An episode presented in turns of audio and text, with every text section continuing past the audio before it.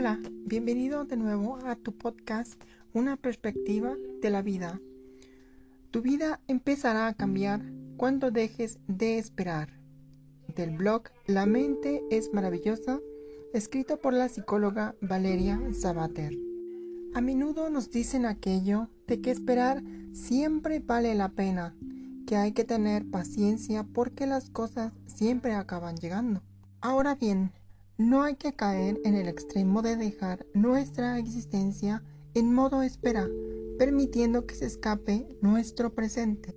Según un estudio publicado en la revista Boston Globe, las personas, y en especial la población más joven, siempre busca gratificaciones inmediatas porque carece de paciencia a corto plazo. Sin embargo, en lo que se refiere a la proyección de futuro y consecución de metas, la necesidad de inmediatez no es tan intensa. Somos capaces de esperar largos periodos hasta que llegue nuestro momento. En ocasiones, la ansiedad por esperar mucho por algo trae como consecuencia la desilusión de que ese algo no sea lo que esperábamos. Tu vida empezará a cambiar en el momento en que dejes de esperar y ajustes tus expectativas a la realidad. Debemos ser agentes activos de nuestro presente, creadores de nuestros pensamientos y emociones que den aliento a acciones más novedosas. Te invitamos a reflexionar en ello. Cuando esperar se convierte en una elección voluntaria, hay quien hace de su propia existencia una antesala eterna donde todo se ensueña, pero nunca se llega a nada. En cambio, otras personas experimentan una retroalimentación muy negativa ante estos estados de aplazamiento de la recompensa o ese objetivo vital.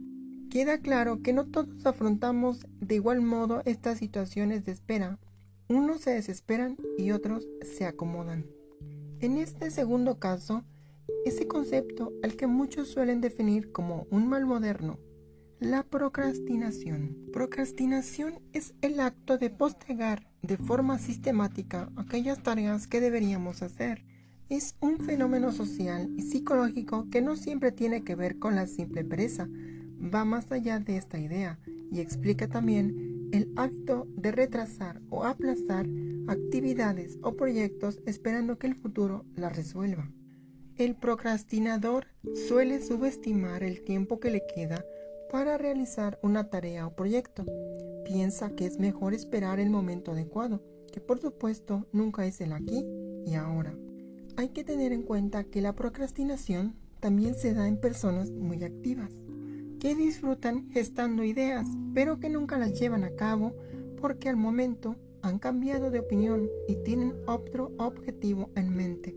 Las cosas nunca llegan por sí solas, es posible que el destino nos traiga la suerte en un momento dado, pero esto no es muy frecuente. El futuro no resuelve las cosas si nosotros no propiciamos antes el movimiento, la acción y el propio deseo de cambio está en nuestra mente. Deja de esperar y tu realidad será distinta. Se vive mejor sin esperar nada de nadie y esperándolo todo de nosotros mismos. Deja de vivir en modo espera Sé artífice de tu realidad. A pesar de que León Tolstoy nos dijera que todo llega para el que sabe esperar, en realidad vivir en modo espera nos puede hacer caer en un estado de frustración e indefensión muy desesperante. En un estudio publicado en la revista Psychological Science en 1997, se nos advertía ya de lo peligroso que podría llegar a ser postergar las cosas o limitarnos a esperar a que el propio futuro nos traiga por sí mismo nuestros objetivos. Debemos ser agentes activos de nuestra realidad y por ello es necesario tener en cuenta estas ideas. Deja de centrar tus expectativas solo en el mañana. Con esto no queremos decir que no debamos tener en cuenta el futuro, pero para que el devenir que soñamos sea factible, es necesario actuar en el aquí y ahora. Deja de esperar tantas cosas de los demás. Focalizar altas expectativas en quienes nos rodean nos trae sufrimiento. Espera resultados de ti mismo. Toma una actitud realista sobre lo que te envuelve y permítete ser receptivo en lugar de exigente con quienes te rodean. No existe una vida perfecta, pero sí un estado en el que puedas ser feliz. Con esta idea se resume una vez más el peligro de establecernos altas expectativas. La perfección no existe, pero sí ese equilibrio maravilloso en el que ser tú mismo y sentirte orgulloso de lo que tienes. Entrena tu capacidad de actuar y decidir sin miedo.